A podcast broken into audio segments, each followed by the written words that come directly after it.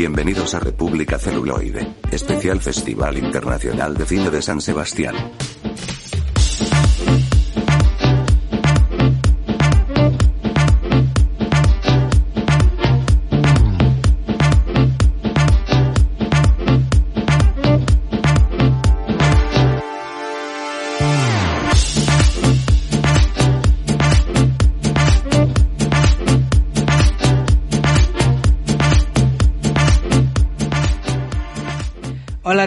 Mundo, bienvenidas y bienvenidos a República Celuloide. Yo soy Scott.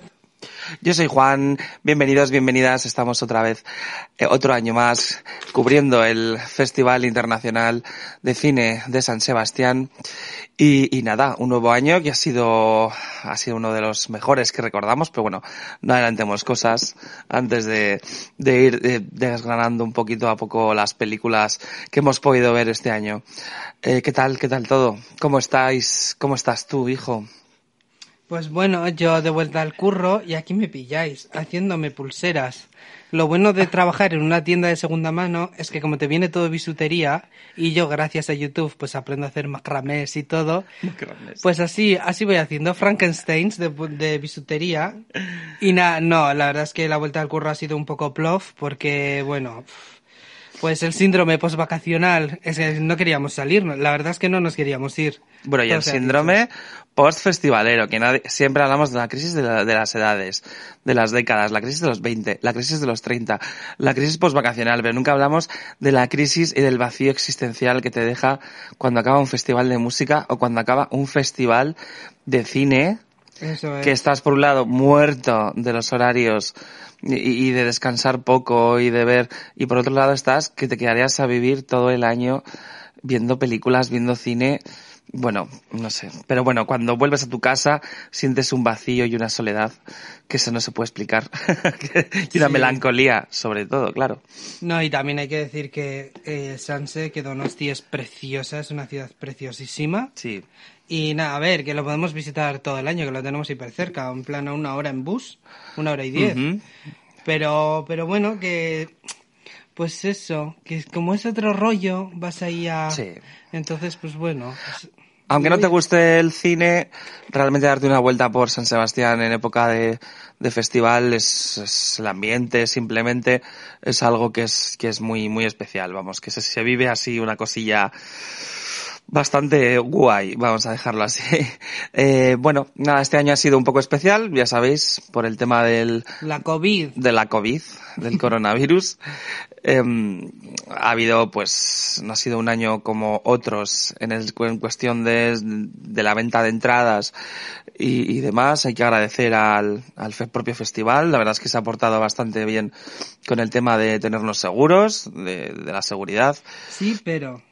Sí, pero Yo, eh, yo este año, a ver, sí que es verdad, que, sí que es verdad que, pues eso, como que todos los años, por ejemplo, el año pasado, a las butacas al no estar numeradas, tal, y el año anterior, y los años anteriores a este, a este era un poco locura porque tenías que hacer cola de una hora, tal, X, pues este año lo que me ha jodido un poco es, no, si me ha jodido, me ha jodido. Me ha jodido que eh, a la hora de pillar entradas, como el máximo de número de entradas que podías pillar eran dos, lo que no veo yo lógico es que si tú te pillas dos, entendiendo que vais a ser dos los que compartáis eh, sesión, no entiendo cómo no nos ponen en plan eh, juntos, sabiendo que so- venimos de un mismo núcleo.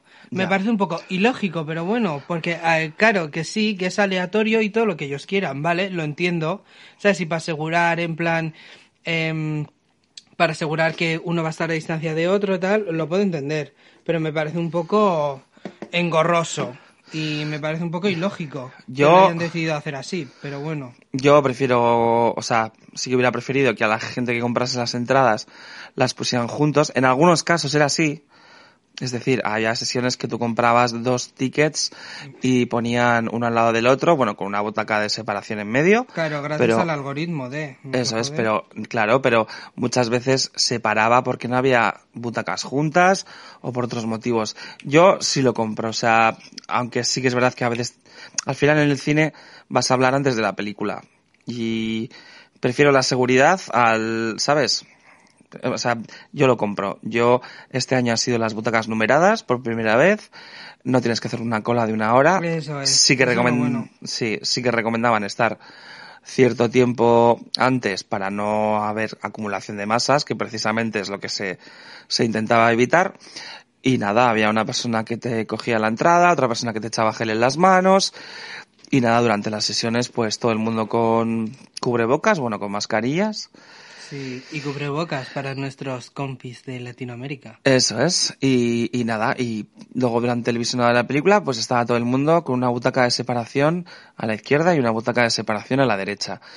A mí me ha gustado mucho el sistema de venta de entradas, que además ha sido escalonado este año, porque un día, bueno, para prensa sí que fue un poco más tarde y fue todo seguido, aunque luego cada día tenían su, su propia o sea, su propia, las, las entradas que habían sobrado podían ir cogiendo. En el caso del público, eh, iban vendiendo durante tres días, cada día, pues las entradas de tres días. El siguiente día, las entradas de los tres siguientes días. Es decir, las, eh, por ejemplo, el domingo se abrieron para pillar las entradas del viernes, sábado y domingo. Eso es. El sábado, Sí. el sábado, pues se iba abriendo las del lunes, martes y miércoles y así sucesivamente. Eso es, eso que hizo que el sistema de venta de entradas estuviese un poco más eh, despejado. Entonces, no tan colapsado, claro. no tan colapsado como otros años, que al final ibas a muerte a coger todas las entradas de toda la semana. Y yo la verdad que desde aquí mm, creo que mandamos unas felicitaciones a pesar de tu queja. Yo creo que ha sido un año eso. que el tema de organización ha sido, siempre suele ser bueno en, en San Sebastián, pero este año ha sido espectacular por el tema de seguridad y por el tema de que creo que el tema de la asignación de, de butacas, para mi gusto, claro, personal, debería de quedarse. Y, luego el tema de venta escalonada también. La verdad, creo que es un acierto, aunque ha sido, ha resurgido por este tema, creo que es algo que se debería de quedar. Pero bueno, esa es mi valoración global. Y, y aunque bueno, leyendo lo que es mm, así, pues comentarios de la gente de prensa, la verdad es que la gente también estaba bastante contenta con el tema de organización y de selección de títulos. Eh, ¿Tú quieres algo más que apuntar? ¿Tienes algo más que apuntar o que, que destacar o lo que te ha gustado, lo que no te ha gustado y demás? Pues lo que me ha gustado, eh, los asientos asignados, la señorita que decía lo de máscara. Sí, antes de cada película había un vídeo explicativo de cómo había que salir del cine, de por favor manténgase las mascarillas, y le decían en euskera, en inglés Y en castellano. Sí. y también destacar al, a la Conchita Kawaii que salía diciendo, es que ricasco cinemara etortzeagatik, gracias por venir al cine. Y llama el ojo, toda sepsi, ¿eh? la- Sí, ahí cling, con, guiñando un ojito, precioso. Sigan la señalética, por favor. Eh, eh, o sea, la, la que le decía en inglés tenía un acentazo, ¿eh? Sí, in orderly fashion. Orderly fashion. es que no, es imposible, tío. In Bueno. orderly fashion. Pero, se, o sea, se nota que la muchacha, pues habrá estado en Cambridge, pero tenía un acento ahí vascuence maravilloso. Bueno. Hablando en inglés. Vascuence de... Sí. Y en francés. Que yo también soy vascuence, ¿eh? Yo todo orgulloso. Bueno, sí, oye. Eh, No, Ya, eh, bueno, dime, dime. Bueno, y es verdad, em, a mí me falta un poco en francés, en coreano, en Claro. japonés, en chino Eso, En hebreo. y en arameo. Ojo, y el cantonés. No nos olvidemos del cantonés y el tagalog. A ver, por favor. Y en bisaya. A ver, por favor, estamos en, en Donosti, pues lo dicen en inglés, en castellano. y en- bueno, en bueno, francés todavía, francés, venga. claro, Ya sí tenemos contento a Fremo, pero al director de, de Cannes, que es muy amigo de Rebordinos, el director de, Mm. del Festival de Cine. De aquí. Eh, de aquí de Sanse. bueno, Y dime. Nada, destacar eso, aparte del, de la señalética y tal, eh, es súper positivo. Lo único así negativo es eso, que para el año que viene sí que me gustaría que fueran numeradas, pero por favor, que nos dejen elegir, o sea, al comprar dos entradas o tres, que sea el máximo, porque este año hemos ido con Nere, un besito, mm, eh, pues que nos sienten juntitos, Eso. juntites. Jun- A ver, por favor. Eh, Nos hemos pasado toda la semana cada vez que salimos de una tienda a un bar o un supermercado diciéndole, please, in orderly fashion. Eh, Sí, casi, pobre. Bueno, después de... Bueno, ya nos conocéis, es que es para darnos de comer aparte. Eh, vamos a empezar a hablar, porque esto es un festival de cine, amigos. Ay, perdone. Dime, perdone. Ya, sí, sí, sí, Me perdón. de usted, ya. No, perdón. Ya por último, también destacar ese Lidl maravilloso donde cogimos el vaporizador de ropa para que se nos quitaran las arrugas. Bueno, bueno, bueno, bueno, la compra de mi vida, o sea, a ver, que se compra en más sitios, ¿eh? Pero fui yo a Lidl, ¿vale? En un día lluvioso, ingenuo, entre película y película, dije, voy a comprarme un zumo. Y de repente veo una de esas planchas maravillosas de viaje, que es de mano, como si fuera, bueno, una plancha de mano, que es como si fuera un aspirador de estos de, de mano para los sofás y así, pero que tú echas sale el vapor y te alisa la camisa, ¿vale? Yo vivía en este mundo sin esa plancha. 14 euros, señores. Soy la persona más feliz del mundo. O sea, fue llegar a, a mi apartamento, a nuestro apartamento, y hacer la croqueta entre lloros, lágrimas y risas con mi vaporizador y planchador de ropa en la mano. Pura fantasía, ¿eh? De verdad. y había dos colores, el turquesita verde, que es el que pillamos, y luego el rosa, para aquellas personas que les guste, pues ese tono rosita y ser un poquito coquetas con la ropa. ¿Por qué no? el que pillamos, no, el que pillé yo, guapo. Anda, hombre. Uy, no, tú estabas ahí pensándotelo y dije, venga, anda, vamos. Bueno, ya, pero... Porque me implosionabas de felicidad. Es que estaba a punto de llorar de alegría. Ya basta de camisas arrugadas en los festivales. En fin, bueno. Vamos a pasar a hablar de las secciones, de las secciones que- de las que se componen el festival, que son varias, evidentemente, si no, no hablaría en plural. Y son, eh, empezamos por sección oficial, que es la sección más importante del festival, que es una selección de películas eh, que no han estado en otros festivales y que son inéditas. En- son inéditas, ¿vale? Eh, lo único que se puede- permite es que haya- se haya podido estrenar en su país de origen. Pues si es rusa, que se haya estrenado en Rusia. Dentro de ese propio año, claro. De ese mismo año. ¿Qué más? Pues tenemos perlas, perla que en euskera y pearls en inglés. Pues que son películas que han competido en otros festivales y que no pueden competir dentro del Festival de Sanse. Lo único que, bueno, pues destacar que por crítica y acogida del público pues haya sido buena, pues las llevan aquí al Festival de Sanse. Y como un poquito de compensación está también el premio al premio al, al, al público. Al público que- no, del... Premio del público hacia las pelis que se proyectan en el Victoria Eugenia, maravilloso. Sí, la gente vota y eso. Eso.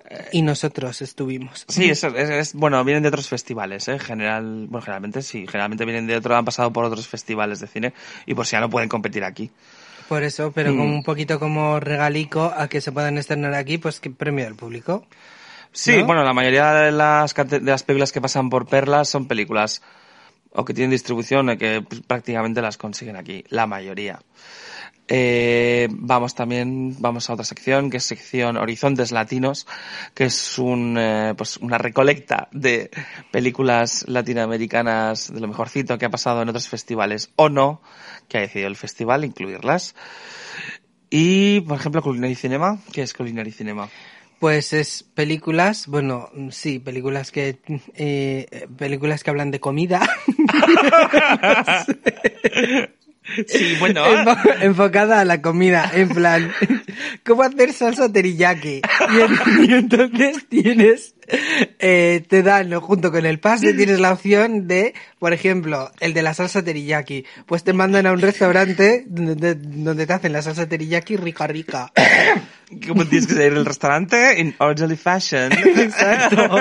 no, bueno, sí, es, un, es una sección que habla de, de- son películas de, pues, sobre gastronomía, ¿vale? Eso es. Sí, bueno, lo has hecho bien. Películas sobre comida, ¿vale? Eh, luego, hombre, generalmente eso será será a favor, ¿vale? Si es una crítica a McDonald's, no te la van a poner en Culinary Cinema. Bueno, todo puede Oh, ser. sí. Imagínate, con el Culinary Cinema, crítica McDonald's y te dan un, y te Claro. dan también un pase para que vayas al Burger King. Eso, sale un hombre en plan, no comáis McDonald's y cuando acabas te vas al McDonald's. No, no, al McDonald's, no, al Burger King. Anda que. Luego también tenemos Zabaltegui Tabacalera, que es una sección un poco de cine, pues un poco más especialico, vamos a llamarlo, un poco más experimental, un poco más arriesgado. ¿Dónde está Pucho? No, pues estaban nuevos directores de Sí, jurado. pero el año es pasado el cantante de Vetusta Morla. Sí, pero el año pasado coincidimos en sala viendo Zombie Child con Bueno. él. Y su crew. Pucho, hemos coincidido en todas las salas. No sé por qué, pero está, siempre que estamos en una sala de cine está Pucho. Ay, pero es muy majo, Es ¿eh? muy majo, sí, sí, se hizo una foto con nuestra amiga. Eh, y eso, eso está Valtegui Tabacalera, ¿vale? ¿Os habéis enterado? Porque yo no. Luego, ¿qué más? ¿Nuevos directores? ¿Dónde está Pucho? ¿Qué es nuevos directores? Nuevos directores, pues son eh, proyecciones de primeras o segundas películas, donde por ejemplo ha estado Bong Joon-ho, también ha estado, bueno, hay un vídeo precioso. Otros donde años, te sale- claro. Sí, y allí por ejemplo nuevos directores creo que se proyectó la de, puede ser, la de, ¿cómo se llama esta? Barbahar. Barbahar. Se proyectó, ¿no? Es que aparece en el vídeo así un fragmento de la película. Sí, bueno, es que en, en el en el vídeo introductorio antes de cada película eh, te marca un- te hacen un vídeo de la sección y en esa sección aparecen pues ya son directores de renombre pero cuando eran vírgenes de cámara Mm, es pues decir cuando eran estuvieron en el estuvieron pasaron por nuevos directores pero bueno sí básicamente es una selección de títulos de directores de sus primeras y segundas obras Y destacar también el vídeo este introductorio, ¿por qué? Porque incita a que tú grabes tu propia peli. Muy bien, Sanse. Así sí. eso Lo digo de verdad, ¿eh? No es ironía. Sí, sí, en orderly fashion. bueno, eh, también tenemos la sección Made in Spain, que es una, eh, pues es una lista de películas que se han estrenado eh, a lo largo de, del año de cine español, claro. Y, y, y, y- luego Cinemira, que es, Sí. que es, son películas de películas euskaldunas, vascas. Eso es. Por ejemplo, Anne hasta ha tenido que estar ahí, ya que Larre, por ejemplo. No, han estado nuevos directores. Anne nuevos directores. Ah, muy bien, muy bien. Sí. ¿Y Aquelarre? Sección oficial. Ay, Sí, sí. Estaba Nora, estaba Ondago Miquel, estaban había varias películas que no hemos visto. non dago Miquel, ¿dónde está Miquel? Eso es. Estaba comiendo McDonald's en, Ahí. Bueno, que no sé de qué va Onda Miquel, a ver si va a ser un documental sobre algo turbio y yo estoy aquí. En fin, bueno, eh, directamente, bueno, decir que han suspendido varias sesiones de velódromo que hacían, de cine mainstream, de cine infantil, y eh, la cine retrospectiva también se ha cancelado por el tema del COVID, por reducir un poco las sesiones. También ha habido menos pases. Y, y eso, el Museo de San Telmo, pues no ha habido allí, en la sala de cine del San Telmo no, no ha funcionado el auditorio, bueno, el auditorio, donde se proyectaban películas del cine de retrospectiva. ¿Nos hemos dejado una sección? Eh, no, pero sí me gustaría puntualizar que se estuvieron vendiendo em, entradas para ver Detective Pikachu en euskera. Sí. Pikachu Detective A, ¿no? ¿O cómo era sí. Detective A? ¿Qué más da? Pues eso, para aquellas personas que quisierais ver el Detective Pikachu, o bueno, mejor dicho, a Ryan Reynolds hablando en euskera, pues teníais esa opción. Bueno, a Ryan Reynolds, Ryan Reynolds, no, al doblador. La echarán en, la acabarán echando en ETV. Así que igual hasta la veo y todo. Ay, Pikachu hablando en euskera. Bueno, Este... eh, vamos, vamos al lío, que llevamos aquí un ratico y no hemos ni empezado ni a, a desgranar las películas. Empezamos, vamos, no vamos a ir en orden, ¿vale? O sea, vamos a empezar. Sección oficial. Eh, me ha gustado mm, la vida de Enriqueta. No. Vamos a ir. No, no existe ninguna película que se llame La vida de Enriqueta, era un ejemplo. De momento. De momento. De momento. Podemos dirigir La vida de Enriqueta. Ay, sí. La mujer que asesina a su marido mientras hacía macramé. No, es aquella gallina que fue violada por un gallo. Um, Bueno, No, los no. psicologistas. Eh, sí. Jesús, ha pasado un año. Superadlo ya, por favor. Mm, Di, ¿qué? ¿Cuál? ¿Por qué? ¿Qué película? ¿Por qué película empezamos? Vamos a ir en, orderly fashion, ¿ok? Y vamos a empezar, pues, con la que a ti te apetezca. No hay guion, a tomar por culo. A ver, ¿cuál quieres empezar? pues por Rizzi. Dice. Es Rizzi, Rizzi, Rizzi. No, no sé cómo se pronuncia. Rizzi, Rizzi, Mi bastante. no saber taiwanés, lo siento. Bueno, Richie estaba dentro de la sección tabacal, tabacalera Zabaltegui, em, es decir, lo del cine un poco así experimental, especialico, Zapaltegui. Zabaltegui, que es una película de pues, Chai, joder, a ver, Chai Ming Liang, ¿vale? Liang. Que es el director de aquella película Voy a decir famosa, bueno, sí, en estos ámbitos sí es famosa, que era El sabor de la sandía, que fue seleccionada por Taiwán para llevar a los Oscars. Y bueno, a lo largo de estos años, la verdad es que cada vez va siendo un poco más hermético, por decirlo de alguna manera así, el director, que ya lo era un poquito y cada vez se ha ido cada vez más... Radicalizando. Sí, sí, vamos a decirlo así. En este caso es una película muda, en que dicen solo dos, tres frases eh, pues en, en chino y, y no está subtitulada y además te, te avisa al principio de que es una película que está aposta no subtitulada. Eh, porque no lo cree necesario el director y bueno, tampoco es que vaya a aportar mucho viendo la película. Así que prácticamente es una película muda de dos horas y cuarto eh, que cuenta una historia de amor entre dos chicos, o sea, es una película de amor homosexual, ¿vale? Y, y nada, ¿qué te ha parecido? Pues es una película que tú le quitas dos horas y los últimos siete minutos es la película. A ver, Porque no hay más que relleno, relleno, relleno, relleno. Quiero decir, a ver, hay tomas que yo he visto que yo he visto que bueno, que dices tú, bueno, un minutito no pasa nada, ¿sabes? Porque así refleja pues refleja un poco la soledad de la persona, tal, pero también tengo que decir que es una película que em, si tú cuentas de, quizás de diferente manera, no te estoy diciendo que tenga que ser dinámica ni que tenga que haber explosiones como si fuera Michael Bay, no. Pero sí que hay tomas que puedo rescatar de la película que digo yo, ojo, sabes que está guay. Pero la toma en la que apunta a una cristalera que no entiendo yo, no lo entiendo. O sea, no entiendo, no- de verdad. ¿Qué haces con tu vida? Y luego 20 minutos también de eh, uno de los protagonistas eh, durmiendo. Los cinco primeros minutos cronometrados es uno de los, el mismo protagonista que sale durmiendo, es mirando a la ventana mientras llueve. mientras llueve. A ver. Hijo, ¿no puedes puntualizar de una manera diferente la soledad? Pregunto. A ver, eh, vamos a ir paso a paso.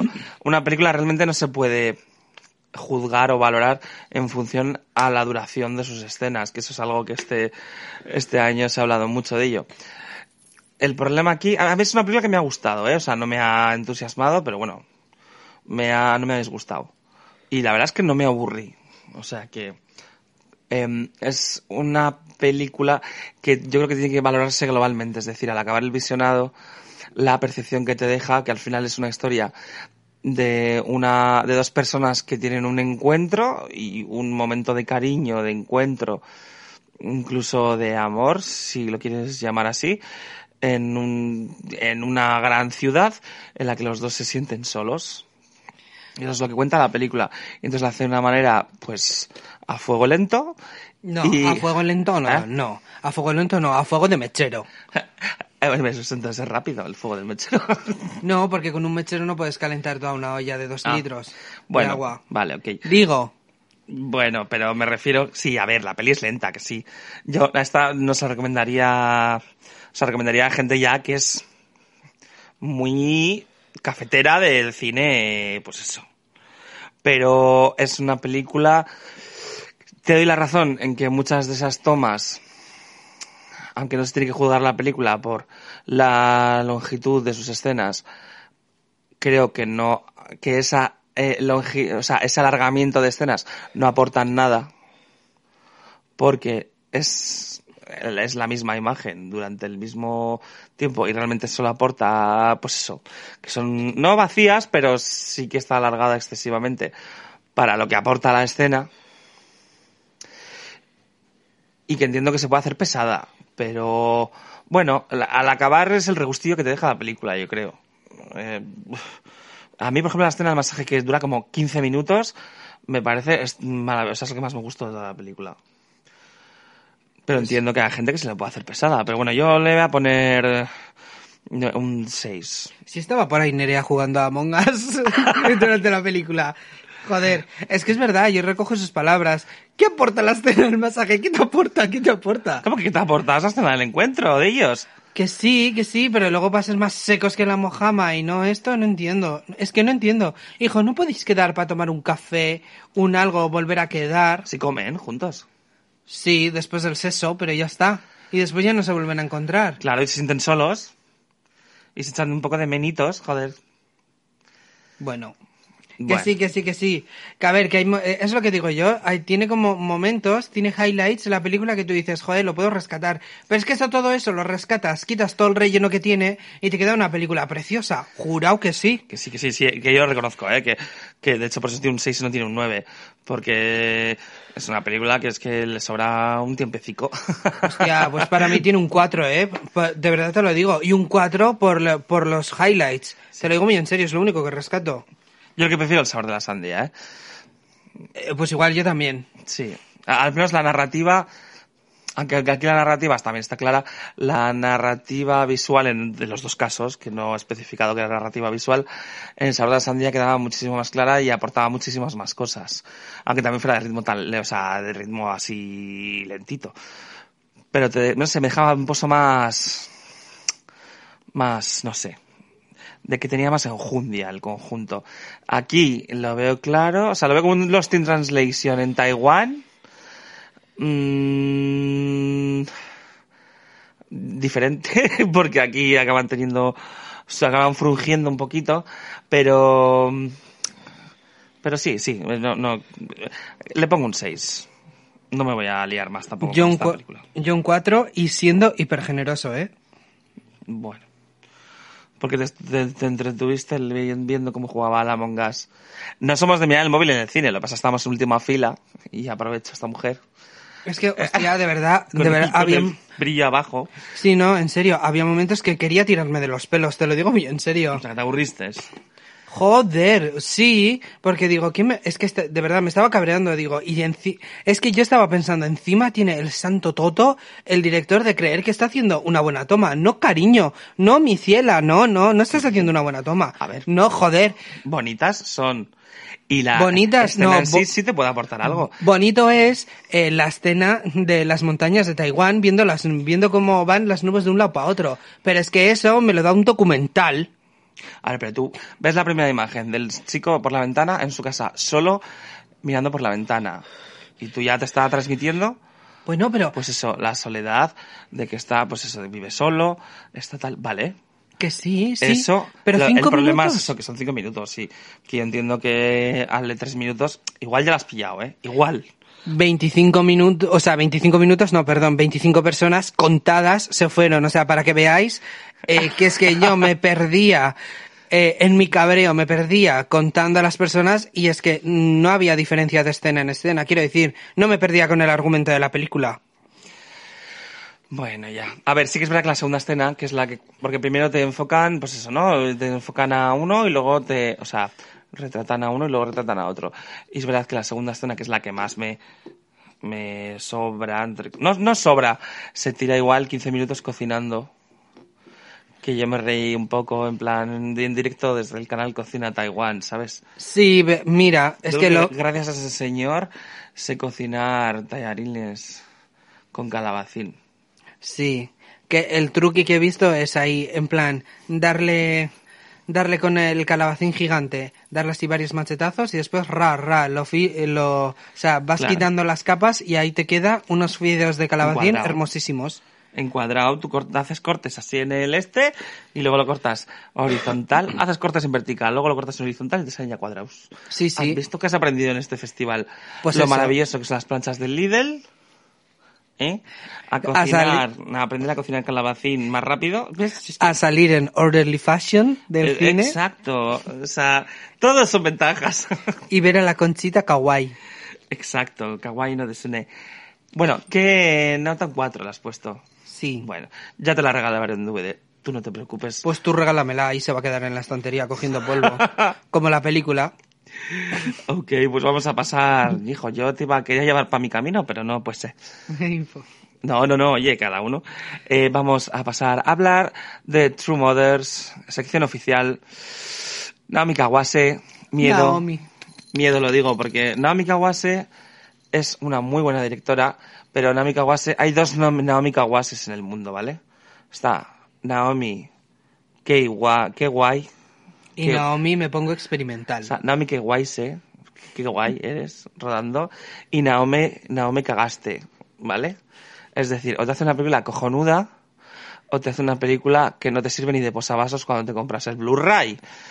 Sí, sí que te sirve. Y porque- después... ¿eh? Sí que te sirve, porque ¿qué aprendimos en visión?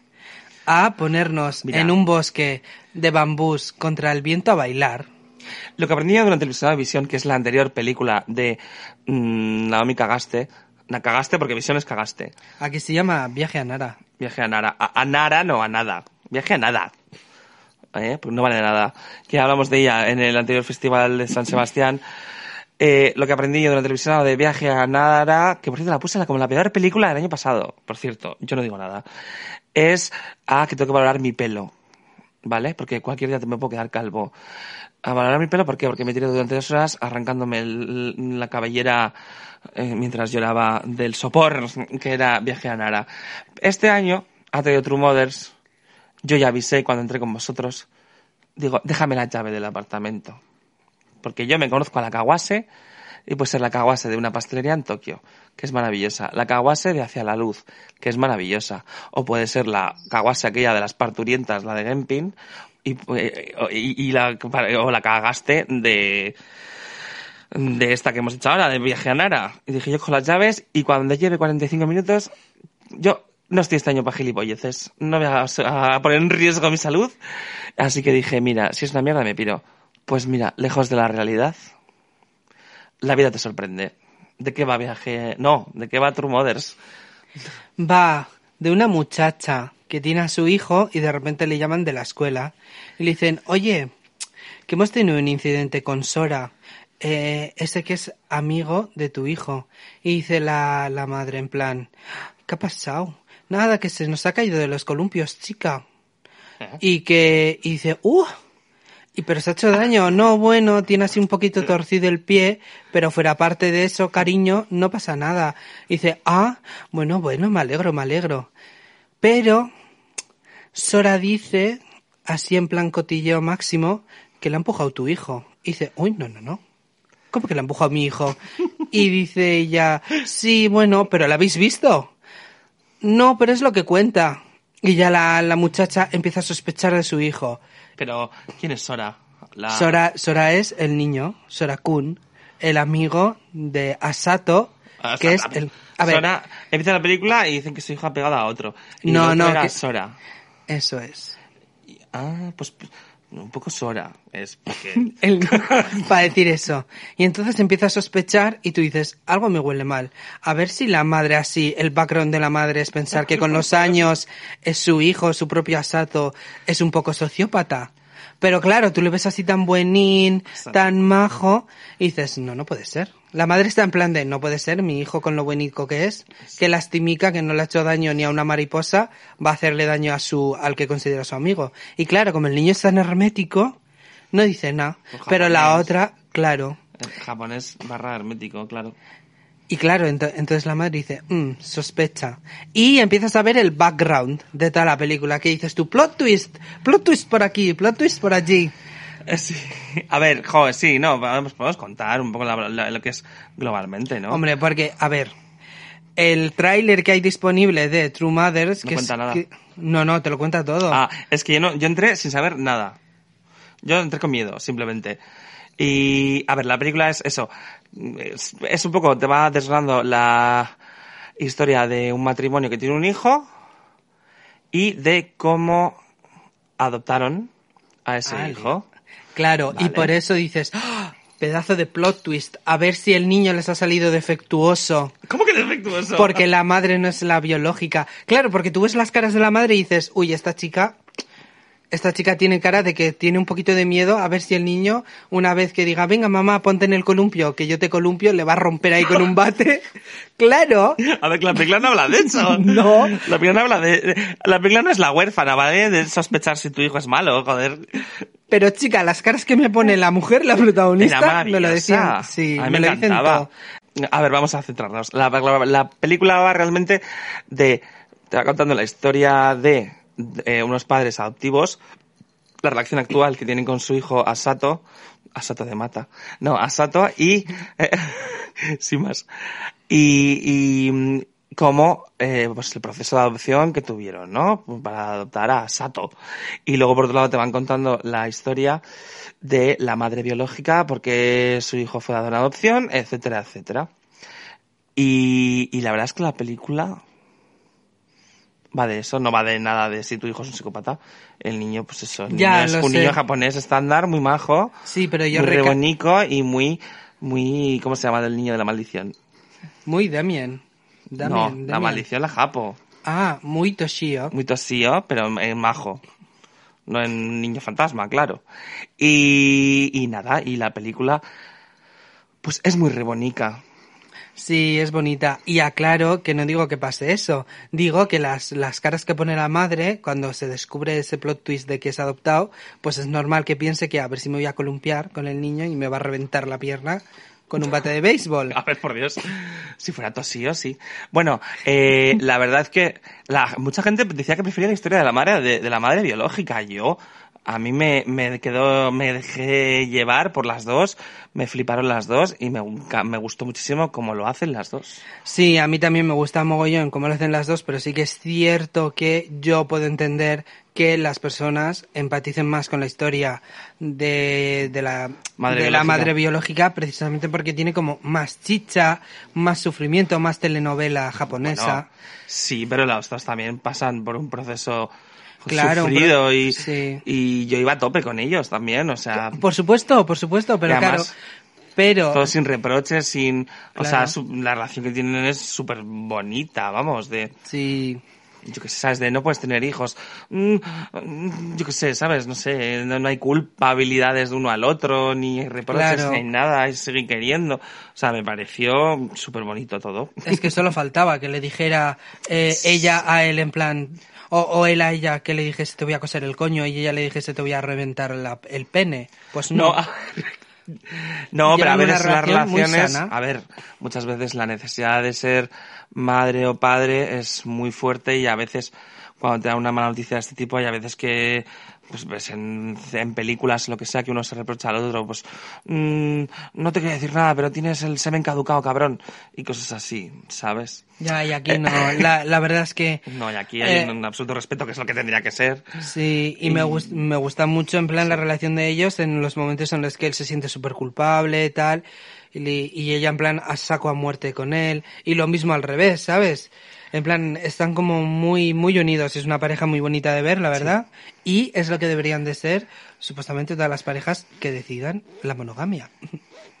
Por cierto, la, eh, la madre adoptiva es Charlotte Gainsbourg japonesa, tío. Sí, sí que tiene un aire, pero bajo mi punto de vista, Charlotte Gainsbourg, eh, Gainsborough es mona, pero la muchacha japonesa es monísima. Sí, es más mona. Pero tiene una idea, Charlotte, yo la estaba viendo y digo, es Charlotte Gainsbourg en japonés. Japonesa, claro. Claro, y como encima tiene los ojos así un poco grandes y hay mazo planos close-up de ella, pues tú dices, uy hija, así me sacas una lágrima y parece que vas a inundar en la sala de Sí. cine. Es- es- mola, mola, mola mucho. Eh, Es muy recurrente el tema de la maternidad en, en el cine de, de la Kawase. Sí. Y bueno, ya es, ella es adoptada, ¿eh? Yo creo que también viene un poco por sí. ahí. Sí. Ay. Y, Pues y, bueno, la verdad que en este caso le damos un ok. Es un Kewaise, Naomi Kewaise. Mm. Sí, ¿vale? yo, le, yo le pongo un 9. la Sigue verdad. por esta senda, Naomi. Y los, y los planos también que tiene ella, que me gusta muchísimo cómo utiliza la luz. Es que, es que se nota mogollón que Naomi Kawase tiene muy claro los planos que quiere pillar, las luces que quiere utilizar, de además porque utiliza luz natural, no es... Sí, bueno, se nota un montón eso. A ver, ella es muy, muy naturalezas. Entonces, pues pone planos Sí. de gaviotas, pone planos de árboles, pues eso, muy de incienso y, y Sí. esas cosas que le gusta a ella. Porque es muy, muy, yo qué sé, muy Pero- Greenpeace y, y pero le gusta los- con los árboles y todas esas cosas. Claro, pero yo lo compro porque. Me gusta mucho, me parece una cineasta, Sí, sí. me flipa mogollón visualmente. Sí, es muy japobucólica, eso es verdad. Pero bueno, Y te lo compro, cariño, sí, sí, sí, sigue por aquí. En viaje a Nara, el problema es que solo era eso. Eran árboles, hierba, gente retozándose la hierba y Juliette Binoche poniendo de cara, pues, cara así compungía. Eh, de todas formas, sí que es verdad que la película em, bordea a veces un poco en plan de ay, ay, ay, ay, ay, Naomi. Ay, ay, ay, ay, Naomi, que vas a caer en el sentimentalismo barato. O sea, yo fui con miedo en varios pasajes. Decir, te estás poniendo muy ñoña, Naomi. Y luego corta un poquito. Y luego se poner un poco ñoña. Y a ver, sí que es un poco ñoñica a veces. Las cosas como son. Es que estás tan dentro, estás tan entregado con esas madres japonesas que te dan ganas de, de hacerte japonesa y madre y, y, y, y tan a tope con las dos y con la historia que dices, mira, te lo perdono, tía. O sea, mm, y aparte que es una película seria, ¿eh? aunque tenga momentos ñoños y tal, y está súper bien contada.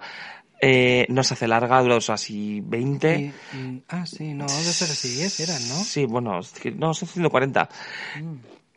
Y que sí, que sí, a tope. Naomi Kawase, te perdono la división, vuelvo contigo. No me des el año que viene, que me das un año una de cal y otra de arena. Sigue por esta senda semiñoña. Yo, yo contigo hasta el fin del mundo, hasta que no vuelvas a cagarla. Naomi cagaste, tiene que formar parte de tu, o sea, formar parte de tu pasado, ¿ok? Sí. Si llega este mensaje, por favor, gracias. Qué lástima. Ay, y yo además, eh, recomendándole a Irache, nos pusimos a ver, una vez aquí, ¿eh? Nos pusimos a ver, en plan, le dije, mira, te recomiendo esta tal. Le puse el tráiler de una pastelería en Tokio. Sí. Buah, me, me puse súper emocional y casi me echó a llorar. Joder. Es que es Es tan que es bonita. bonita, sí. Es tan bonita. Y además es que Kiki Kirin, ah, Sí, que es la Dios que sale en la pastelería en Tokio que falleció. Sí, que los dioses te tengan en tu gloria, cariño. Porque de verdad, ah, en su gloria, claro. Sí. Bueno, em, yo le pongo un 8 a la película. Es una de las mejores, si no la mejor, de sección oficial. Una de las mejores de sección oficial, sí. Mm. Sí, sí, sí, sí, sin duda. Ay, Naomi, Naomi. Sigamos por otra japonesa, Wife of Spy. Vale, pues vamos con Wife of Spy, que es una película japonesa que estuvo en la sección oficial del Festival de Venecia, donde fue bastante aclamada y se llevó el premio a Mejor Director, que es eh, Kiyoshi Kurosawa. ¿Y de qué va? Kiyoshi Kurosawa... No, joder. ¿De qué va The Wife of Spy?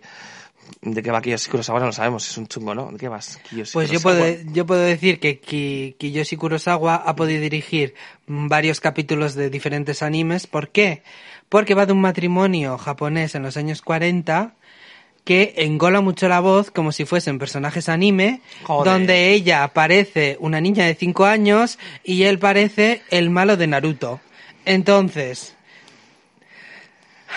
es una película que me gustó, porque me gustó, pero lo que no compraba para nada era la poquísima naturalidad con la que hablaban, tanto ella como él y los diferentes personajes. Que en según qué momentos, si tú eres Takashi y me haces First Love, pues lo puedo entender que lo exageres así, como si fuese una película anime hecha en carne y hueso.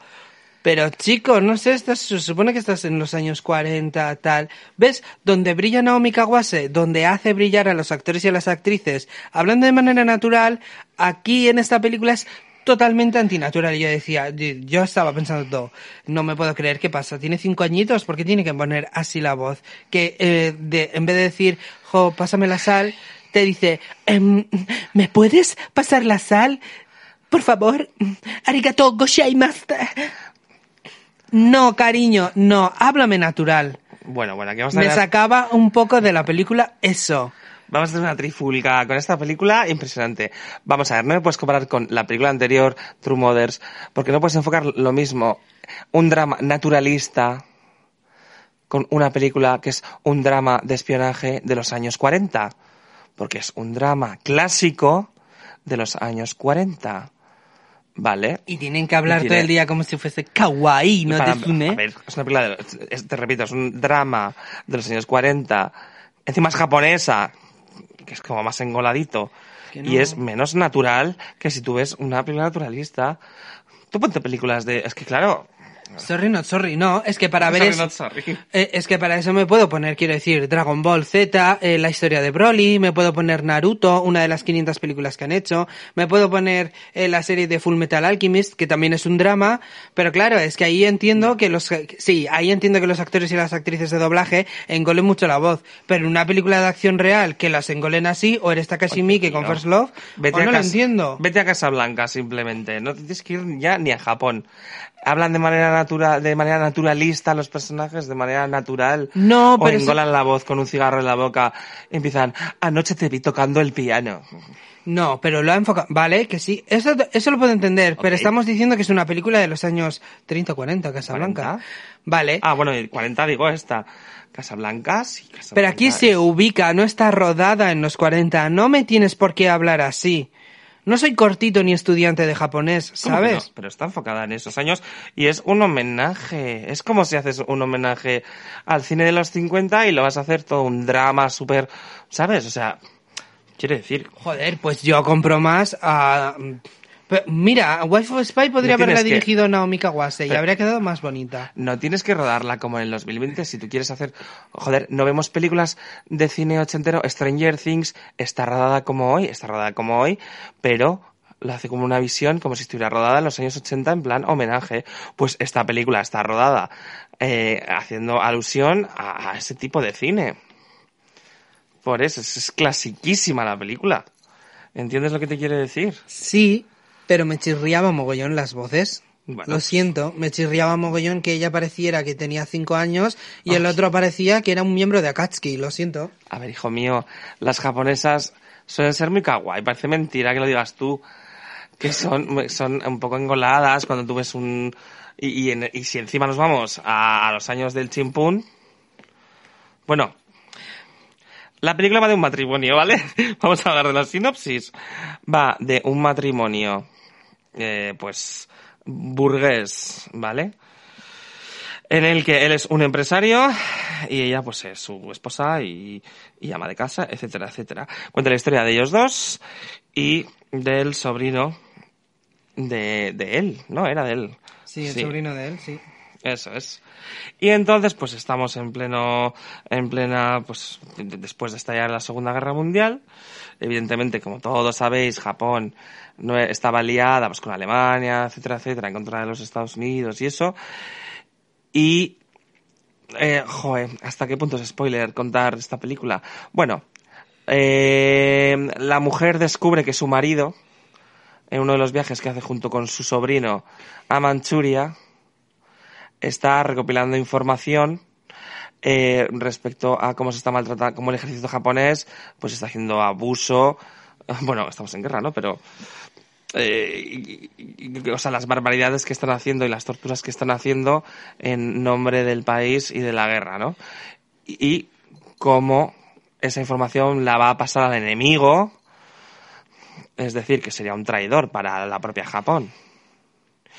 Y a partir de ahí, pues vamos viendo, ah, tiene unos giritos argumentales las reacciones, de cómo reacciona ella respecto a eso, tiene unos giros argumentales respecto a cómo él reacciona de eso, y la verdad, pues eso, es una película muy clásica, mm, con una fotografía también muy clásica y un vestuario chulísimo, así muy guay y muy kawaii. ¿Qué pasa?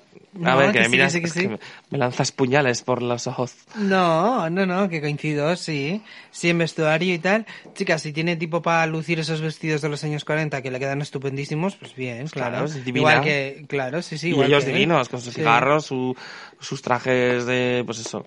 Y hablando como malos de anime. Bueno, y entonces empieza a liar parda, como la de la piscina, ¿vale? Por lo que os he contado. Y, y la película está muy chula, es muy clasicona. Y nada, yo le pongo un 7. No. Di- Dime, dime. Tú quéjate lo que quieras.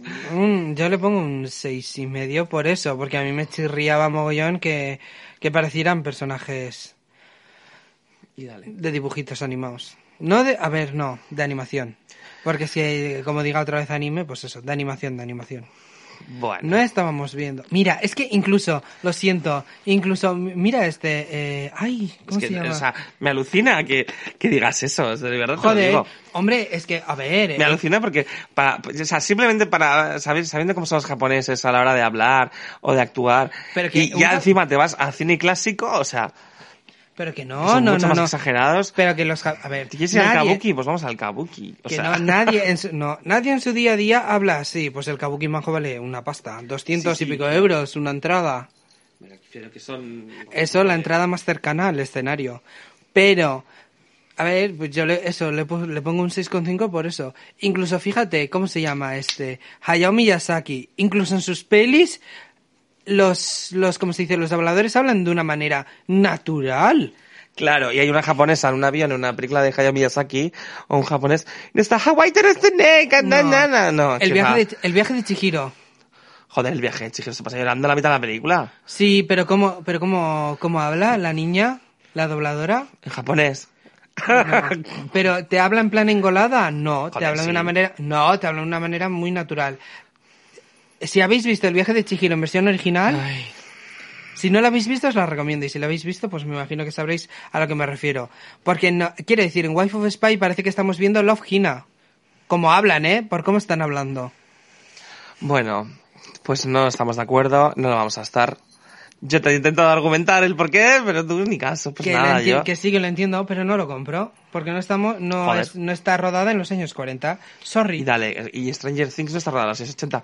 Qué cabrones, que lo rodan como si fuera una, serie de los No, pero 80. no, no, pero no, o sea, quiero decir, utilizan, una cosa es utilizar expresiones de la época y otra cosa muy distinta es hablar como si fueras un niño de cinco añitos. ¿Y por qué ves mm, una película de Jane Austen y digan, oh, el caballero no sé qué, y engolan un poco la voz, y si lo compras? Porque estás más acostumbrado a ello. No, porque es la época. Ay, la madre que te parió. Pues claro que es la época, está están en los 40. es que joder. Que vale, vale, vale, vale, sí. De todas maneras le pongo un 6,5 porque a mí me chirrío, ya está. Vale, ok, oye, que sí, que sí, que yo que sé. Tampoco te voy a obligar a que... Pero es que como me argumentas eso, me pone nervioso. En plan, ¿pero por qué? ¿Por qué dices eso? En fin. Bueno, vamos a pasar, voy a elegir yo película ahora, a hablar de Anne, que es una película de David López Sañudo. ¿De qué va Anne? Cuéntanos, hermoso. Pues Ane va de una muchacha euskalduna muy borde, muy borde, muy borde, que habla, eh, que habla a gritos, que te pega, que te pega verbalmente por todos los costados, que pues dicen, ay mira tu hija lo que ha hecho, que lleva cinco días sin venir a clase, y encima tiene los santos ovarios la muchacha de echarle la culpa a los docentes, de echarle la culpa a los vecinos, que mira lo que ha hecho tu hija. Y pues se pierde la nena. ¿Y por qué se pierde la nena? Porque es un poco mm, cale borroca. Decir Eh, que sí, bueno. y destacar que las actrices jóvenes salen también en Aquelarre. Sí, algunas sí. sí, dos.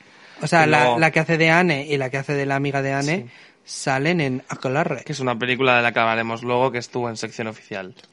Y entonces tú la ves de una manera muy dinámica, yéndose por, sus ba- por su barrio, eh, buscando, a la, buscando a la muchacha, eh, hablando súper borda a todo el mundo, que si va al trabajo y casi pega, vamos, cuando va, cuando se presenta al trabajo hasta el propio edificio, no, porque están construyendo la, la famosísima eh, red de alta de ve- velocidad, De que tren se, de tren de alta velocidad que se hizo aquí en Euskadi.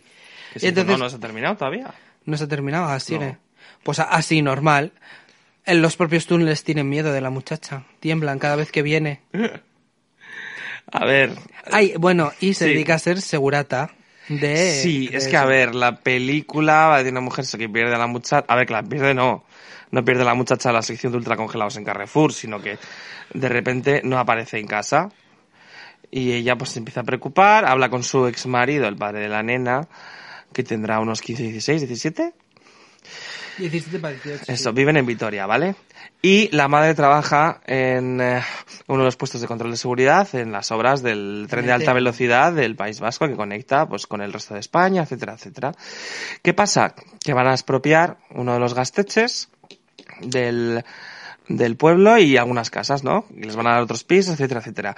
Y eh, pues ella, después de, después de desaparecer su hija, bueno, eso es lo que trabaja ella, ¿eh? lo que es el puesto de seguridad del tema de las obras de la, del tren de alta velocidad. ¿Qué pasa? Cuando ella se pone a eh, investigar y a desgranar un, desgranar un poco dónde puñetas puede estar su hija, pues eh, se va metiendo pues eso en esos mundos donde de- de- donde estaba la hija metida pues un poco pues que están en contra de que se hagan las expropiaciones de esas viviendas del gasteche y se están rebelando un poco en contra de que se de que se haga esas obras no y de, de conectar o sea del tren de alta velocidad Sí, de- decir, aclarar que un gasteche es, en euskera es, sería como casa joven, significa eso, eche de chea, jo- eh, casa, y gaste de Joven. gastea joven. Entonces, decir que sin más, pues es un, Sobre todo lo llevan muchos, ¿eh? eh lo llevan eh, barrios, educadores sociales y tal, que lo que hacen, pues, igual, pues, con chavales que andan un poco perdidos, pues, les dan un poco de refuerzo de clase, o hablan con los propios chavales, los educadores, tal, y lo llevan la gente del barrio. Por ejemplo, mi, mi madre, mi ama, estuvo en, en un gasteche de Recalde, un barrio de, un, de un barrio de Bilbao, y nada, pues dando clases de cómo se hacía el clásico panchit filipino, que el panchit son fideos de arroz con verduritas y tiras de pollo y tal, muy rico que yo eso lo he heredado de mi madre. Sí, el problema es que a veces se ha ligado estas congregaciones claro, pues a pues a, ideologías abertzales. Claro, eh, y no, no tiene por qué. No tiene por qué, algunos gasteches sí que es verdad que están ligados a ideologías abertzales, otros no, y otras veces se ha hecho política para expropiar un gasteche, alegando que son de ideología abertzale cuando no lo son. O sea, ha habido de todo. Hay verdad que es verdad que ha habido gasteches con ideologías abertzales, ha habido gasteches en los que no, y ha habido gasteches en los que se ha hecho política y se ha aprovechado pues de la otra fama que se han ganado alguna, pues para tirar el edificio y mm, quedarse de eso. Y entonces lo que pasa aquí es eso que tiran este gasteche con, bueno, tienen la intención de que tiran el gasteche para hacer las obras y algunos pisos del barrio. Y la hija pues está, va descubriendo que está metida en todos esos, ¿no? Empieza a recibir ataques en la empresa, empieza a recibir pintadas de que no queremos el tren de alta velocidad ni que se expropien las casas. Y más que nada lo que es la película es un retrato un poco de la madre de Anne, que es Patricia López Arnaiz, aquella actriz que hizo de hija de, de Unamuno en Mientras dure la guerra, que está estupenda. Sí, sí, me flipa, ¿eh? Sí. Me da miedo esa mujer. no, miedo no, es que claro, el carácter de es de una mujer fuerte, incluso rozando lo borde. Joder, rozando, hija. lo que he dicho, te agrede. Tú sientes los golpes verbales de ella, es un poco sientes. agresiva en sus formas.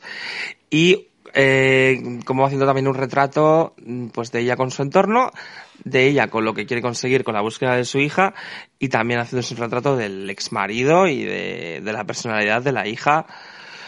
Y bueno, eh, cuando llega, va llegando al final, llega, saca sus propias conclusiones respecto a esos caracteres y pues, pues ya el tema de la familia, de cómo nos parecemos a veces en, eh, en personalidades y en otras cosas. Y la verdad es que es una película, bueno, está rodada en euskera, que no lo hemos dicho. Eh, se va, tiene distribución, evidentemente. Seguramente se estrene con subtítulos allá donde no o doblada. entendáis euskera. Y, o doblada, no, no sé qué, qué, decisión habrá tomado la distribuidora. Y ganó el premio Irizar, eh, al cine vasco, por cierto, que no lo hemos dicho.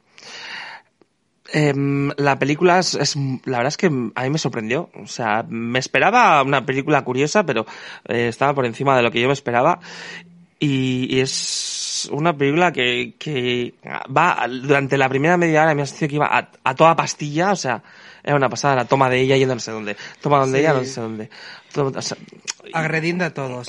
No agrediendo, realmente es, es culpaba un poco sus, o sea, echaba constantemente la bronca a los de alrededor claro. de cosas que, no que ella fuese culpable, pero quizás a veces pues no hay que, ¿cómo decirlo?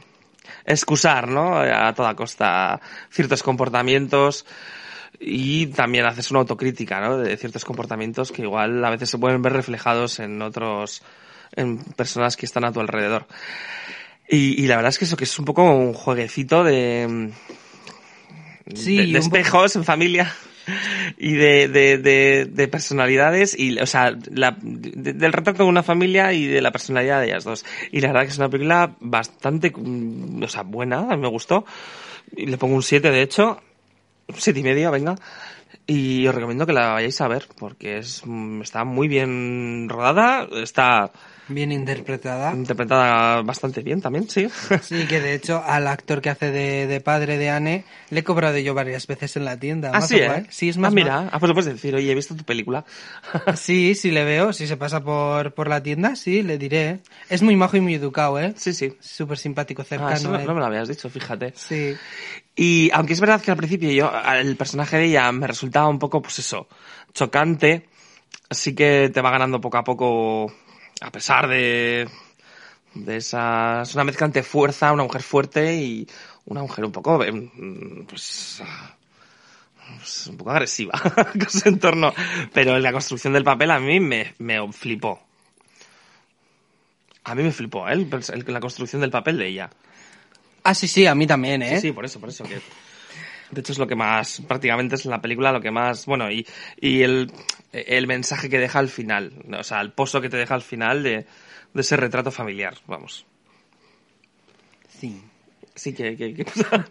Ah, no, no, no, yo, bueno, yo es, es que estaba pensando mientras hablabas de, de eso, de que siempre a mucha gente nos resulta mucho más fácil pues esculpar, o sea, echarle, echar la responsabilidad de varios actos que hacen pues nuestros seres queridos más cercanos, eh, echarle la responsabilidad a los demás y quizás la autocrítica es un poco lo que le falta a ella porque claro, es una mujer tan ausarta, que Ausarta, es fuerte, bueno, ausarta sí es como echada para adelante. Sí. Sí, fuerte, fuerte.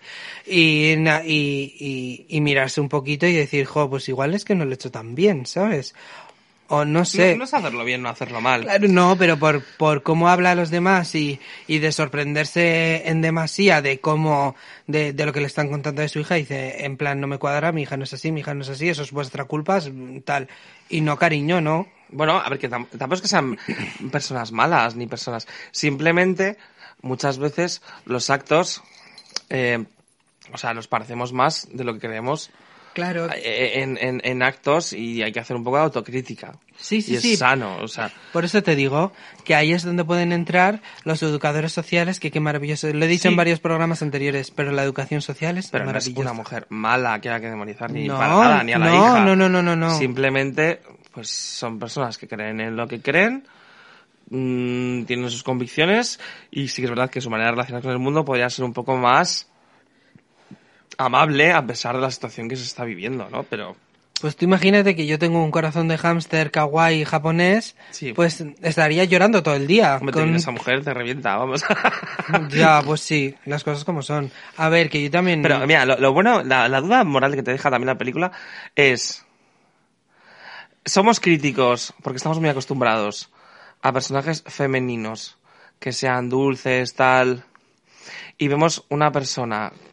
O sea, ¿hasta qué punto el personaje de la madre de Anne, de Patricia López Arnaiz, es una mujer fuerte a la que el cine ha retratado pocas veces, en que aunque sea su manera agresiva de hablar, tal, nos resulta chocante. O sea, es, es una, eh, o sea, ¿me entiendes lo que te quiero decir? Sí, te entiendo, pero yo no, yo no la estoy criticando en plan en base a lo que dices. Sí. Porque eso yo lo compro totalmente, ¿sabes lo que...? O sea, que si hubiera sido un, la personaje de un hombre, Eh, habría, eh, di- estaría sí. diciendo exactamente lo mismo. sí, tienes razón. Que a, mí, Ah, a mí, por lo menos, me parece muy agresivo. Tienes O sea, razón, tienes razón. Eh, yo es que me lo estaba planteando durante la película. Pero sí que es verdad que si fuera un hombre también diría, joder, qué, qué maneras, ¿no? Tienes a veces más bordes de, relacionarte. Bueno, y de hecho la Relájate película, un poco, chico. y de hecho yo creo que la película tira un poco por ahí también. Pero bueno. Pero sí que es verdad que me entró el debate de decir, oye, realmente es una mujer fuerte que igual le estamos poniendo un poco de lupa por ser una mujer así ahí ras con las cosas muy claras Es la que luego no las tiene tan claras Claro. realmente. Se, se derrumba un poco tirando hacia el final. Pero sí, bueno, es que al final el mensaje de la película yo creo que me derrum- derrumba también mis propios argumentos de los que estoy debatiéndome ahora. Así que sí, sí, tienes razón. Si fuera un hombre lo Y me- igual. Pero también necesitamos personajes femeninos así, hostia. Sí. Hombre, Sí, a mí me gusta mucho, de hecho hay una parte de la película en la que está hablando con su ex eh, y se topa también con la, con la madre del ex, claro, porque está viviendo en casa de, de la madre y tal, sí. de su ex suegra, vaya, y tiene ahí un debate un poco acalorado y digo yo, jo, claro, yo me, a mí me daba un poquito, est- estaba pensando un poco de, ay, me está dando un poco de cringe y como... Mm, ¿Sabes? Era, me, ponía a mí en una tesitura de joder, yo no hablaría así en mi vida, Sí, aunque ver. fuera mi suegra o mi ex suegra o lo que sea, ¿sabes? Las Era tampoco como, me ah, ¿eh? Pero Bueno, pero es como, yo por cómo me he criado, en plan respeto, respeto, ¿sabes? Yo no podría ser así. Sí, no sí. podría contestar así a una persona, ¿sabes? Sí. Porque al final, por mucho que hayas cortado, eh, esa persona, en este caso mm, tu ex, la ex suegra de, de ella, ha formado parte de tu vida, tía, ¿no?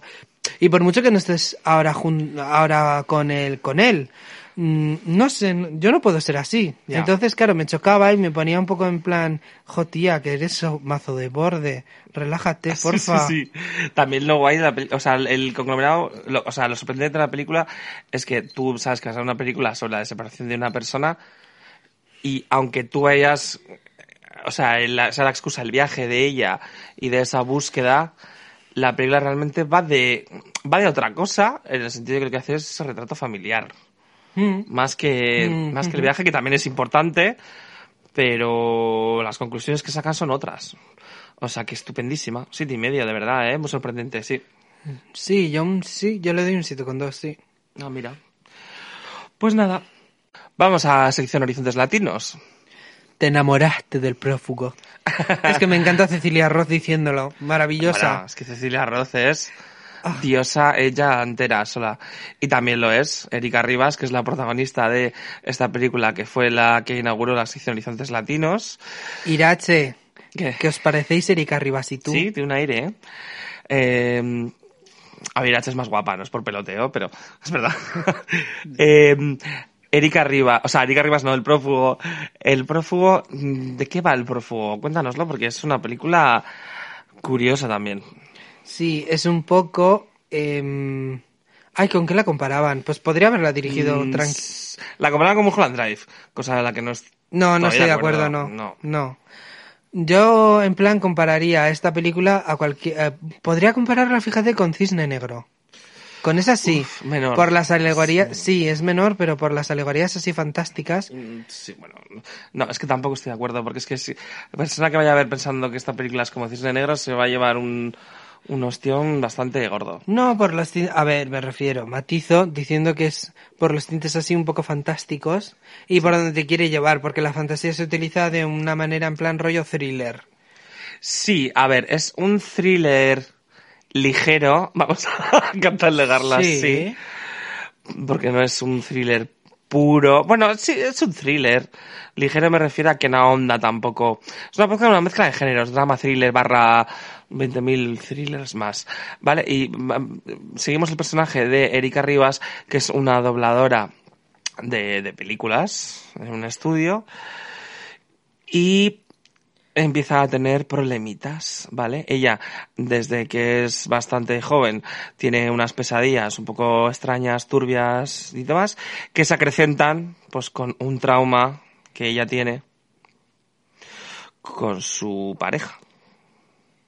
Y todo eso va desembocando en cada vez algo más grave. Mm, Y sigue tú, porque... sí, ya básicamente es el resumen, ¿no? Sí, mejor no contar nada más. Sí. Sale Cecilia Roth haciendo de la madre de Erika Rivas. Sí. Sí, em, La película, eso, tiene mucho, juega mucho con, bueno, mucho, juega con, con, pues, con, el, con la imaginería visual respecto a esas pesadillas.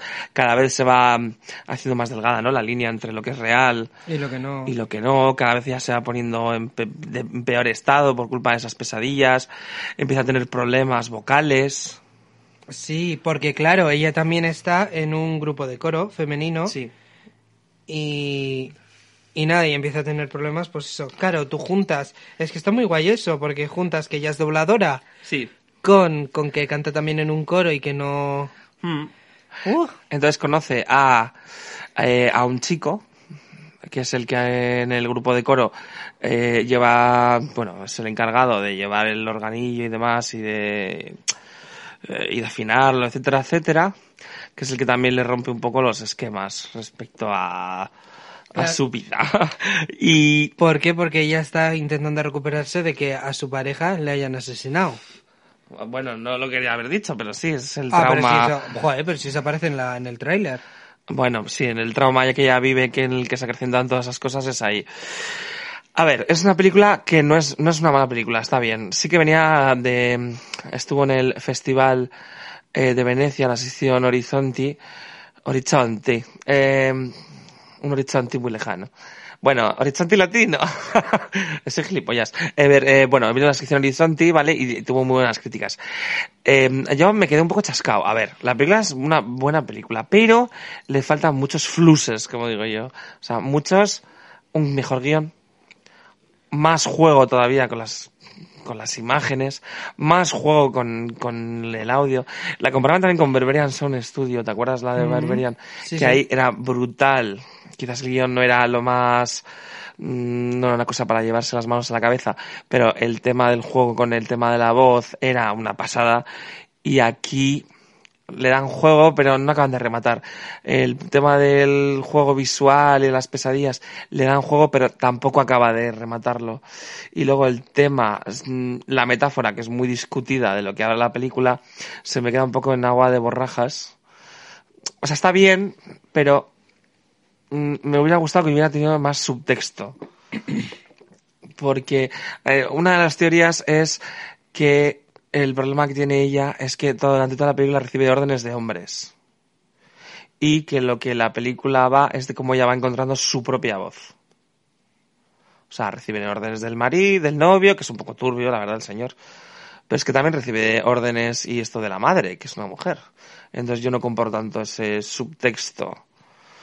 O al menos, si el subtexto es ese, creo que no está bien del todo retratado. Así que le falta ser una película más extrema. O sea, es una película que se queda medio gas en muchos sentidos. Le pongo un 6 porque es muy entretenida, porque tiene cosas guays. Como, por ejemplo, el tema de la voz, que le van saliendo unos sonidos por debajo a ella cuando hablan, doblando y no sabe dónde viene esa voz. Todas esas cosas están muy bien. Pero yo creo que tenía que, haber sido una película mucho más oscura, mucho más sórdida, te diría incluso, y, y ser un poco más juguetona con el humor negro y con la mala leche. Tenía que ser una película con más mala leche y más extrema que hubiese entrado, que hubiese acabado entrando en Zabaltec y Tabagalera. O sea, me hubiera preferido que hubiese acabado la película y no me hubiese enterado de nada y que hubiese jugado un montón con las imágenes, con el tema de la voz, con el tema de esto, que quedarse así un poco a medio gas, como se queda, ¿sabes? Es una pena, es como que me falta ahí el remate, es como un coitus interruptus, siempre va a llegar a algo espectacular y no acaba de rematarte la gusa. No sé. Bueno, a mí, me, a mí la verdad es que me entretuvo. Sí que me falta un poquito que fuera más thriller, pero yo sí la compro, sí. Yo le doy un 6,7. Mm. Y sobre todo por Cecilia Roth. Es, es una pena, ¿eh? a mí me da mucha pena por eso, porque hubiera, cre- creo que necesitaba una propuesta más extrema. Y bueno, más thriller, más comedia negra, más mala leche, chorros de sangre, no sé, me faltan ahí cosas. Más juego con el sonido, con, la- con el poder visual de las imágenes que tenía en la puta bandeja la directora. ¡Ah! Da rabia. No, sí, sí, sí, sí. Te entiendo. Y Pues nada, es- ah, pues eso, que le pongo un 6, chica. eh, sí, yo también. Pues un eso. 6,7.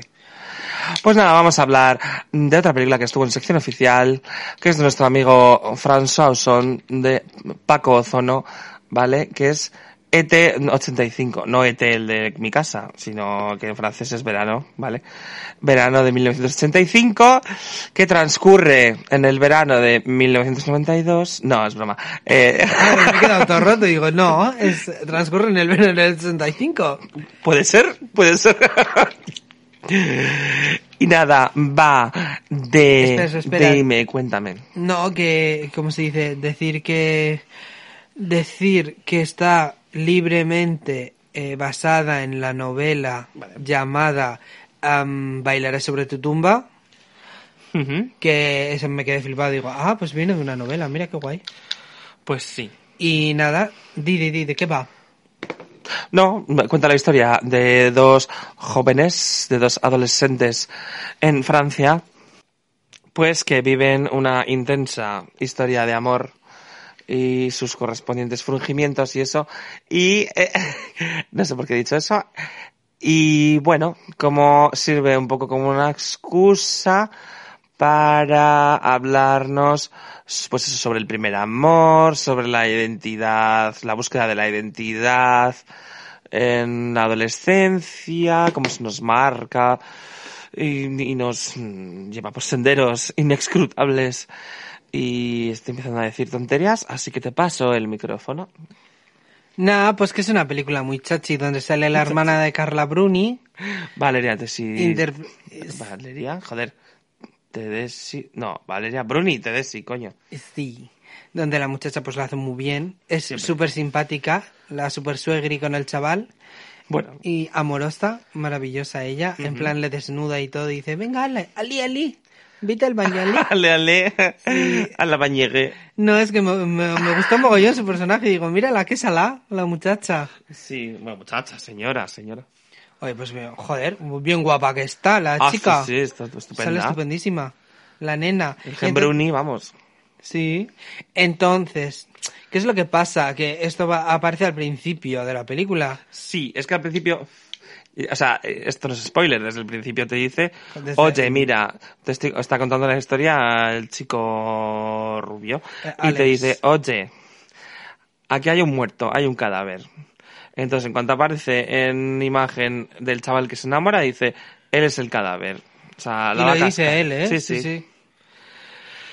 Y nada, tú vives la relación sabiendo que, que se va a ir a crear malvas dentro de un rato de la proyección y, y te cuenta la...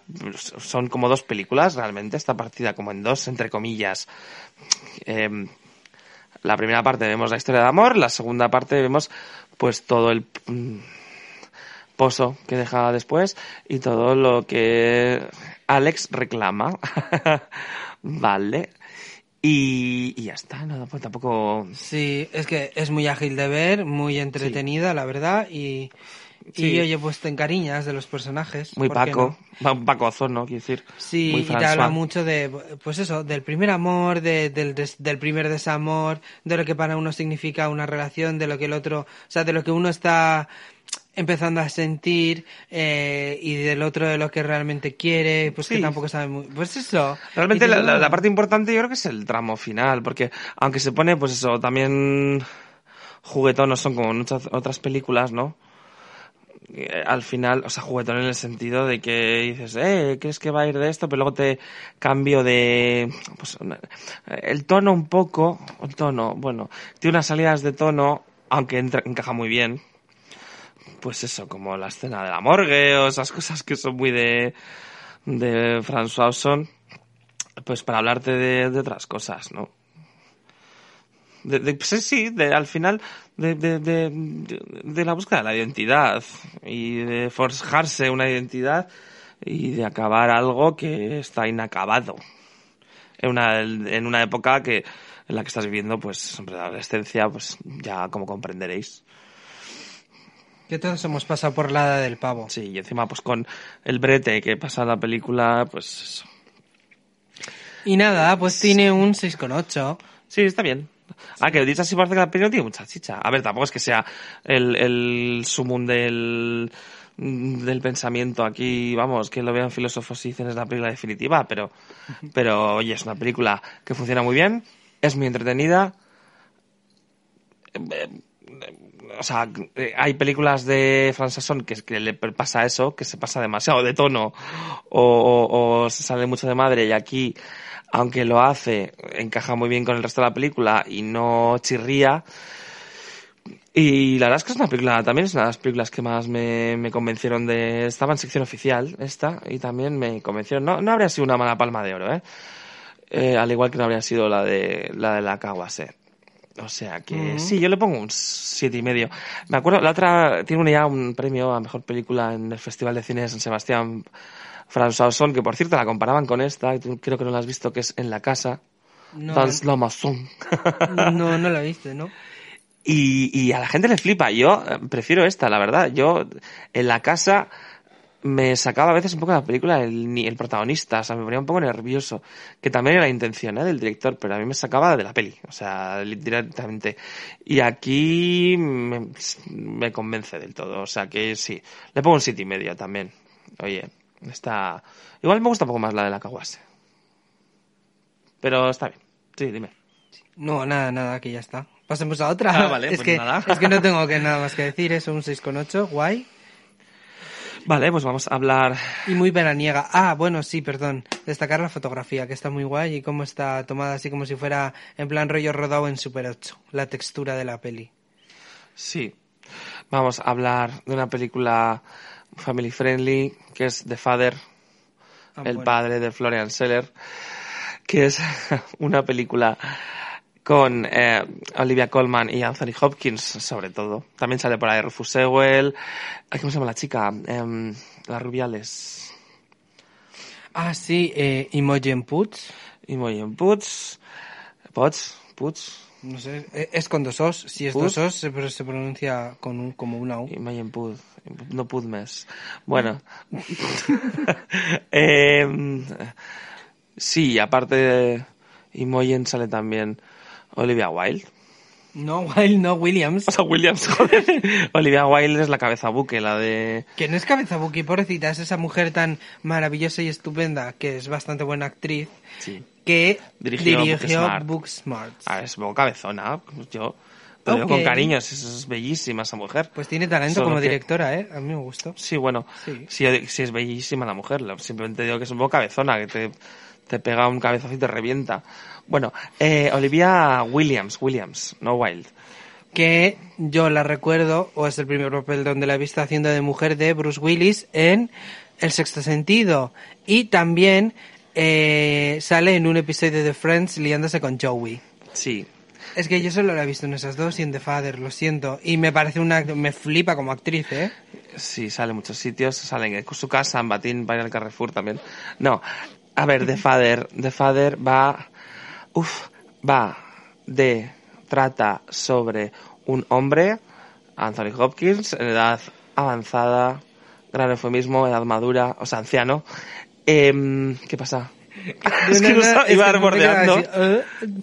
Iba bordeando. Sí, una- es un anciano, pues que tiene Alzheimer. Ok. Sí. ¿Qué pasa? La película está presentada como un thriller en el que tú, o sea, la cámara y el espectador es Anthony Hopkins. Entonces, todas esas cosas que no encajan, que se olvidan y luego reaparecen con otros datos, eh, eh, eh, todo eso que va desconcertando a una persona que tiene Alzheimer, o sea, en este caso Anthony Hopkins, tú la estás viviendo como espectador y es lo que lo hace una película aparte de que la hace una buena película la hace a mí me pareció bastante desas- desasosegante o sea lo pasé bastante mal durante su visionado porque agobiante todo el hecho de que llegase la hija oye esta es nuestra casa eh, esta es mi casa y no la hija no esta casa es de mi marido o sea, va cambiando datos y va cambiando personajes. O sea, va cambiando dentro de los propios personajes que te se presenta en la película, pareceres y hechos. En el momento creo que es una cosa, luego es otra, y es bastante agobiante a la hora de sentir de, oye, ¿qué, está pasando aquí? Aunque lo sabes. Y, y es una película cojonuda. Estaba en la sección Perlas, que no lo hemos dicho, que es la selección de otros festivales, aunque está, bueno, esta se presentó en el TIFF. Y si tienes algo más que decir, dilo, porque... Sí, esta es la ópera prima del director este que escribe Seller. de Florian Seller que de hecho aparte de ser el que escribe la película el que dirige la película es el escritor de la novela que está basada o sea, o sea quiere decir la película está basada en la novela que él mismo escribió Sí, hay una obra de teatro también. oh pues eso. Ah, es una obra de teatro. Ah, Sí. pues bueno. El caso es que pues la dirige muy bien. A mí me hizo llorar porque empatizaba mucho con pues con lo que pudo llegar a sentir mi madre. O sea, que mi madre no, no tuvo Alzheimer, sino que le dio un ictus, pero bueno, eso se complementó con una demencia senil y la mujer, pues, mi pobre madre, que en paz descanse, iba bajando y bajando y bajando y nada, una llorera en la película que no podía. Y sobre todo con el clímax, que es el final de... Sin más. Sí, es una película que Que- si has pasado por ello, o sea, has tenido algún familiar que has pasado por ello, eh, si su visionado como persona ajena al tema es duro, como persona que ha tenido cerca esa experiencia, ya avisamos, aunque es una película muy recomendable, avisamos que es, es bastante dura, o sea, mm, mete el dedo ahí en la llaga bien. Sí, y nada, Anthony Hopkins lo hace, es que es- está espectacular. Olivia Colman está espectacular porque es la que más parte se lleva del, también del drama. Sí, Y- lo que pasa es que aquí el viaje es, aunque Olivia Colman y los demás están muy bien, en la que, el que se luce realmente y está espectacular, de verdad. Yo antes de ver, como siempre, ya sabéis cómo es esto, la película venía precedida de muchos de mucho, pues eso, sipeo, se dice, no, sipeo no, de mucho bombo de que ibas espectacular de lo bien que le hacía Anthony Hopkins, muchas veces vas con el con el, la ceja así, con el... Arqueando, arqueándola diciendo, mm". Mm, veremos, veremos, que todos los años siempre hay gente que está espectacular y luego muchos sí, otros no. Y en este caso se cumple, lo supera, o sea, es alucinante cómo está el puñetero Anthony Hopkins, que tiene todo en su carrera, o sea, Anthony Hopkins tiene mucha mierda en su carrera también, lo que pasa es que tiene otras obras que está increíble. Y aquí, joder, es que. Es que es una cosa, o sea, yo. Simplemente por la escena final, yo, vamos, me quería morir. O sea, de. de, de increíble, o sea, está, está de 10, de verdad, ¿eh? Sí. Es una pasada. Y yo, claro, y, pues, pues eso, tú imagínate, claro, que estábamos a 500 butacas de distancia y yo con una llorera, sobre todo con la escena final, estaba llorando, llorando, pero pero vamos, bien de bañado, que me reclama mucho, que está muy mal dicho eso, pero estaba muchísimo, bueno, una llorera impresionante. ¿eh? sí. Y lo, triste es que eh, tú vas viendo y dices, joder, es como una película, o sea, eh, no es un telefilm, ¿eh? pero tiene a veces te da la sensación de que es una factura, o sea, de que vas a ver, yo cuando antes de entrar, te da la sensación de que va a haber pues un poco un telefilm bien hecho. Y lejos de la realidad, entras y simplemente por cómo está diseñada la propuesta del enfoque. Hemos visto muchas otras películas de Alzheimer y tal. Esta me parece una visión que se enfoca en el enfermo y de y cómo, proyecta, cómo, cómo proyecta, cómo recibe las, la realidad. Tú vas viendo la realidad que él recibe como enfermo teniendo Alzheimer y por eso tú te vas sintiendo perdido también en la película. A ver, que la película se entiende, ¿eh? pero perdido con, pues, con hechos y con personajes de, pero si tú ayer me dijiste es que de salir una escena Olivia Colman, te dice, me voy a vivir a Francia, y al siguiente dices, no, yo nunca te he dicho que voy a vivir a Francia, pues como si, como si tuvieras la enfermedad. Entonces es una película que estás viendo en primera persona, el agobio de cambio de situaciones, de cambio de personajes y, de, lo que es la realidad que cada vez se va deformando más por culpa de tu enfermedad. Y sí, sí, es durita, ¿eh? Y además, o sea, ya te digo, pensaba que era un telefilm y no es que la película sea buena porque mis expectativas eran un poco más bajas, sino que eh, revisándola objetivamente es una muy buena película. O sea, yo le pongo 8, 8 y medio. 8 y medio le voy a poner, ¿qué coño? Yo eh, es una de las pocas películas a las que les pongo a la que le pongo un 10. Para mí es un 10, un 10 por todo lo que representa para mí y que, que influye mucho lo que he pasado este año, pues puede ser que influye mucho mi background con haber sido criado por una mujer, en plan que ella ha tenido que llevar todo el peso del mundo bajo mm. sus espaldas y luego ver cómo se va pagando poco a poco, también. Sí pero para mí justifica su, e, ese 10. Sí, pero... Y por, lo bien retratada que está, por lo bien que lo hace Anthony Hopkins, por lo impresionante también que está Olivia Colman, por lo bien que lo hace también Olivia Williams por las pocas escenas que sale. Todos, todos están bien, ¿eh? Rufus Sewell, eh, Imogen Potts, todos, todos están bien. Y, y hay una escena en concreto que no es una cosa que no le perdono a, a Rufus Sewell, que es si le tuviera, si le habría tenido una butaca al lado, le habría pegado una hostia y bien justificada. Terrible, terrible, sí. Eh, que, que, o sea, nunca nos ponemos, siempre, quiero decir, siempre nos afecta, ¿sabes? desde fuera decir qué duro es porque tú al final eres un familiar y qué duro es, pero nunca nos ponemos, realmente te ponen la tesitura de ponerte en la piel de él. Sí, sí, a ver, pero no hay que menospreciar lo mal que lo pasa a la gente alrededor. Y no lo digo por, Rufus Sewell, ¿eh? lo digo por, por la hija. Sí, por supuesto. Que también son los segundos. O sea, una enfermedad no es solo la persona que está enferma, también es los que están alrededor.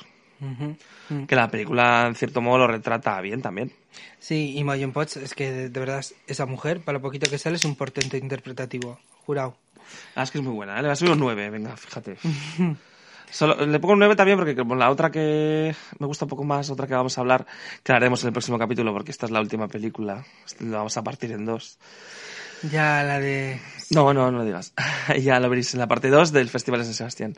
Pero y, tú has comentado que por, también por experiencias personales de lo que has bebido, pero objetivamente como película... Es muy buena, es muy buena. ¿No? O sea, la valorarías de la misma manera, ¿no?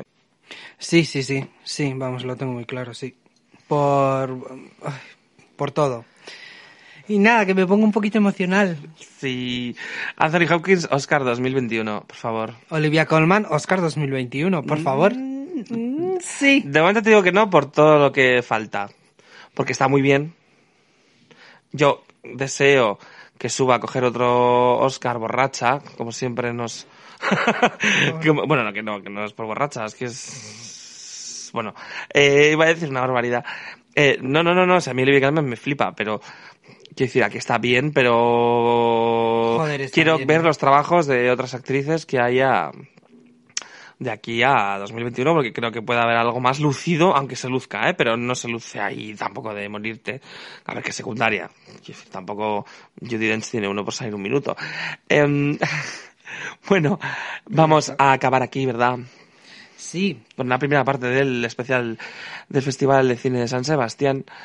Nos vemos en el próximo, en la parte 2, evidentemente, en el que, que seguiremos comentando las películas que hemos podido ver, que son unas cuantas. Y pues nada, Y nada, muchísimas gracias. Ah, bueno, escribirnos. Sí, sí. Eh, podéis escribirnos eh, a través de Twitter con R, rceluloide, arroba rceluloide, Sí. eh, Instagram r barra baja celuloide, por, mediante los, dentro de los programas de iVoox. Eso es. También os podéis escuchar por Spotify, Castbox, em, Apple Podcast, donde os dé la gana. Google vamos, Podcast. No tenéis excusa. Y, y nada, leeremos los comentarios en el próximo de lo que mm, del anterior programa y de algunos comentarios que nos han dejado por Twitter y haremos una un, pues eso, el recopilatorio de todo, ya lo leemos. Y- Pues nada, un besito hermosos. Un besito enorme, un abrazote muy fuerte y muchísimas gracias por compartir un poquito de vuestro tiempo con nosotros, de verdad. Ale, un besito. Hasta luego, Gero Arte.